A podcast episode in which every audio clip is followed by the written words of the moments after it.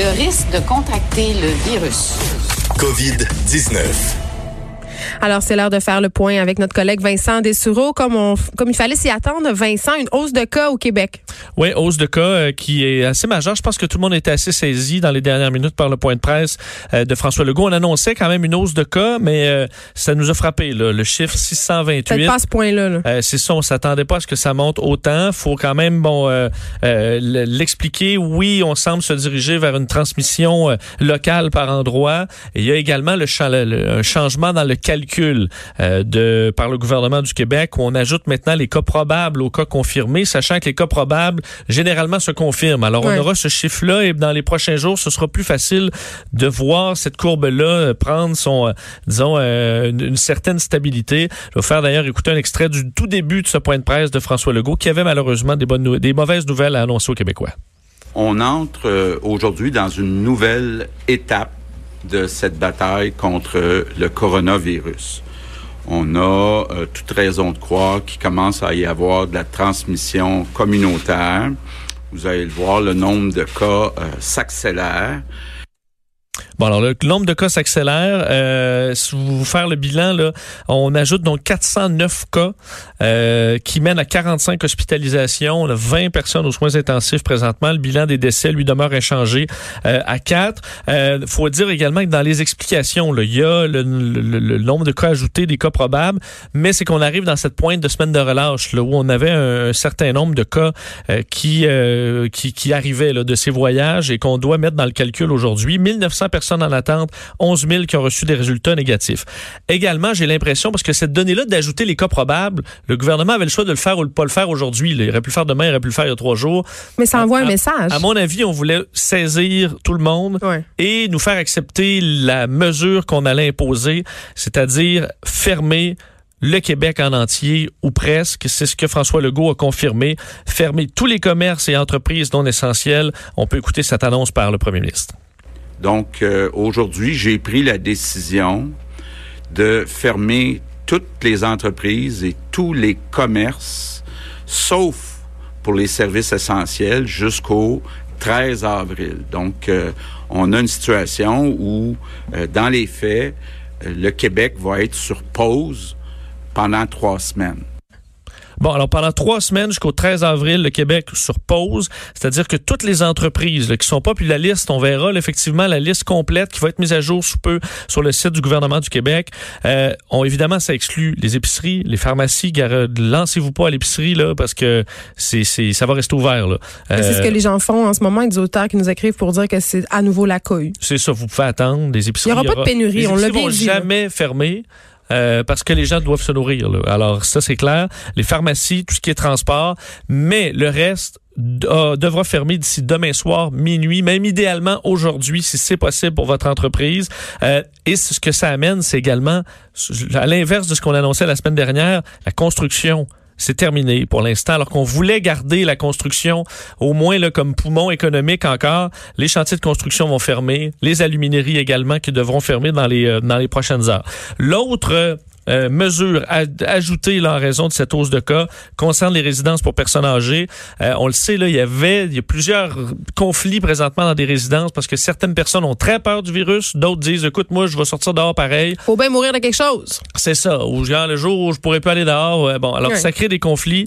Euh, François Legault vient fermer cette marmite-là on ne pourra plus sortir à moins d'être accompagné dans certaines exceptions. On peut une, une, nouvelle fois François Legault où on demande à toutes les personnes âgées dans les résidences de ne plus sortir, sauf exception, sauf avec supervision. Je sais que c'est une mesure qui est dure, mais c'est une mesure qui est nécessaire parce que la dernière chose qu'on veut au Québec, c'est que le virus entre dans des résidences de personnes âgées. Bon, alors évidemment, ça implique quoi une sortie supervisée? Ben, c'était ma euh, question. Euh, on ne l'a pas expliqué euh, clairement, du moins euh, dans, dans, dans, dans, dans écouter tout le point de presse. Moi, je l'ai pas entendu. Alors, il faudra expliquer exactement ce que ça implique. Peut-être faire une petite sortie avec une personne pour la ramener. Ben, pour les rendez-vous médicaux, j'imagine aussi qu'on peut faire allusion à, à ça. C'est sûr que tout ce qui est santé, les gens pourront pourront sortir. outil quand même intéressant ajouté sur le site et il était fonctionnel. je viens d'aller vérifier le guide d'auto-soins annoncé par Daniel Mécan, la ministre de la Santé Alors vraiment un guide bien fait sur tout ce qui concerne la COVID-19 pour la prévention, les symptômes, si vous l'avez, pour essayer de, d'éviter que ça dégénère à la maison. Alors sur le site du gouvernement du Québec, vous allez trouver ce guide d'auto-soin sur la COVID-19 et ça pourrait répondre à toutes vos questions. On essaie d'ailleurs de trouver un moyen de le rendre aux gens qui n'ont pas Internet. Là. Alors ça, ce sera à suivre. Est-ce que on pourra le commander par la poste? Il faudra voir. Pour l'instant, c'est sur le web, sur le site du gouvernement du Québec. Alors des annonces euh, importantes. Euh, Monsieur euh, Arruda de la santé publique disait on espère quand même voir là, une, baisse de cette courbe-là dans les prochains jours. faut pas se décourager. faut continuer avec nos mesures. Il faut rappeler que les, les, les, gens qui ont des qui se disent ben moi là j'en mourrai pas de la, de la grippe peuvent tuer d'autres gens. On a entendu en étant, euh, en étant un vecteur. On a entendu tantôt quelqu'un qui était euh, atteint euh, de la COVID-19 puis il nous a dit écoute je souhaite ça à personne. C'est comme si un 18 roues m'était passé dessus. C'est une personne quand même relativement jeune dans la cinquantaine en forme. C'est ben, très grave. C'est que ça va autant de ça qu'on dit des, des certains jeunes là, que c'est presque pas de symptômes. On dit le symptôme, ça va être une perte de l'odorat. Euh, D'ailleurs, faut être attentif à ça. Faudra voir là, les, les c'est un virus qu'on découvre à peine, mais euh, odorat et goût qui perdent, qui disparaissent ou presque de façon assez rapide, c'est un signe qu'on est peut-être porteur de la COVID-19. Il faudrait avoir les mêmes prudences que si on a des symptômes plus clairs comme la fièvre, la toux et tout ça. Puis on le répétera jamais assez. C'est pas parce que oui, c'est possible de n'avoir que de n'avoir presque pas de symptômes que ça va être nécessairement le cas pour un de nos proches qui pourrait en décéder ou avoir de graves complications. Donc il faut sortir un peu euh, de son moi-je. Absolument. Euh, mot sur Justin Trudeau, euh, qui, dans son point de presse à 11h15 euh, aujourd'hui, a dit et a rappelé à l'ordre les Canadiens. Durci le ton quand même. Oui, sûr que le ton durci de Justin Trudeau, c'est bon, pas le bon, mais il a dit enough is enough pour les Canadiens. Ben, pour lui, c'est quand même déjà quelque chose. Absolument. Pour les Canadiens qui refusent de s'isoler à la maison, alors pour les sensibiliser, il y aura une campagne de distanciation sur la distanciation sociale, un peu comme ce qu'on a connu au Québec, c'est-à-dire avec nous, c'est avec Dodo et euh, et, Bernard de Rome. Alors, ce sera des personnalités au niveau canadien qui vont euh, nous, nous parler de cette importance de rester à la maison. 30 millions de dollars qui est donné à ça. De l'aide également aux agriculteurs pour faire face à, la crise. Des reports également dans le remboursement de prêts pour les agriculteurs parce qu'on a encore là besoin de manger. Et euh, annonce également de budget pour soutenir la création et la production de vaccins et de traitements. Presque 200 millions de dollars qui s'ajoutent aux 275 millions de dollars déjà annoncés par le gouvernement Trudeau pour la recherche, euh, donc évidemment en mode euh, euh, sprint là, pour essayer de trouver quelque chose. donc des différentes entreprises qui auront des budgets quand même assez importants pour développer que ce soit des vaccins ou des traitements. On peut écouter Justin Trudeau là-dessus. Aujourd'hui, j'annonce qu'on va investir 192 millions de dollars pour soutenir directement la création et la production de vaccins au Canada. On finance une solution à long terme contre la COVID-19 chez nous. On va signer une entente avec l'entreprise Abcelera de Vancouver pour soutenir leur travail visant à traiter et à prévenir la COVID-19. On travaille aussi avec l'entreprise Medicago de Québec pour produire et tester des vaccins. Bon, alors, test sur des, des vaccins éventuels. Euh, d'ailleurs, euh, également pour tout de suite, là, pour de l'équipement médical, des, équipements médicaux, on va faire affaire avec des universités, même des cégeps qui ont des laboratoires pour être capables même d'imprimer 3D certains, euh, certains équipements. On a parlé de cette étude qui commençait à Montréal également sur un, produit qui pourrait traiter l'inflammation, qui serait relié à la... pour pourquoi dans certains cas ça tourne mal. À l'étude auprès de 6000 personnes qui sont recherchées, qui sont qui ont le virus, qui sont pas trop vieux, qui sont pas de plus de 40 ans par Exactement. Alors ça, euh, vous pourrez bon euh, lever la main si euh, si vous voulez faire partie de cette de cette étude, parce qu'un bon traitement, ça pourrait quand même faire tourner cette courbe de bord là. Puis évidemment, un vaccin, c'est ce qu'on souhaite tous, mais ça pourrait être encore long, malheureusement. Pour ce qui est des cas, on parlait du Québec, mais dans le monde, 360, presque 370 000 cas. Donc une hausse aussi hausse, mais très important. D'ailleurs, l'OMS a dit là, que ça s'accélérait.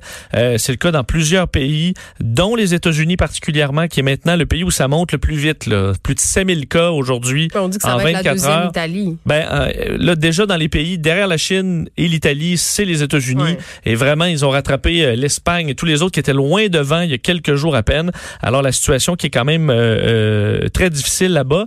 alors que, entre autres, Andrew Cuomo, le gouverneur de l'État de New York, qui réclame des lits euh, réclament de l'équipement euh, et l'un des problèmes aux États-Unis, c'est que les gouverneurs doivent se, battre les uns contre les autres pour essayer d'avoir de l'équipement, là, parce que pour l'instant, ce n'est pas euh, géré au complet par le fédéral. Ça le sera de plus en plus, mais malheureusement, ce n'est pas le cas. D'ailleurs, le chirurgien général aux États-Unis, celui qui est le porte-parole de la santé publique au gouvernement fédéral, disait cette semaine, ça va, ça va être mauvais.